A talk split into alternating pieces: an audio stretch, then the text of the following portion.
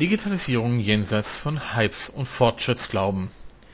Vor einigen Jahren gab es einen Hype in Richtung wachsender Digitalisierung.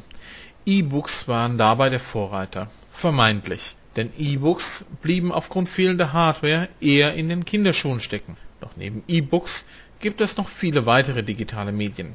Bücher werden auf CD-ROMs, DVDs, als Hörbücher und Online-Datenbanken veröffentlicht.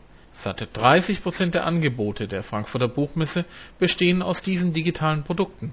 Besonders bei Wissenschaftsverlagen sind diese Medien beliebt, ermöglichen sie doch eine weitaus schnellere Aktualisierung der Daten, ohne den Nachteil der hohen Druckkosten. Parallel zu den Ausstellungen finden Spezialisten auch neue Informationen bei der DGI Online-Tagung die im Kongresscenter des Messegeländes stattfindet. Es hat sich allerdings auch herausgestellt, dass multimediale Inhalte speziell bei der Sprachenlehre besonders gut greifen. Studien der Lernpsychologie und der Gehirnforschung haben dies belegt. Darüber hinaus ist auch Kindersoftware für die Förderung der Entwicklung der Kleinen ein ideales multimediales Betätigungsfeld. Die elektronischen Medien wurden zu Beginn des Hypes getrennt vom restlichen Verlagsprogramm präsentiert.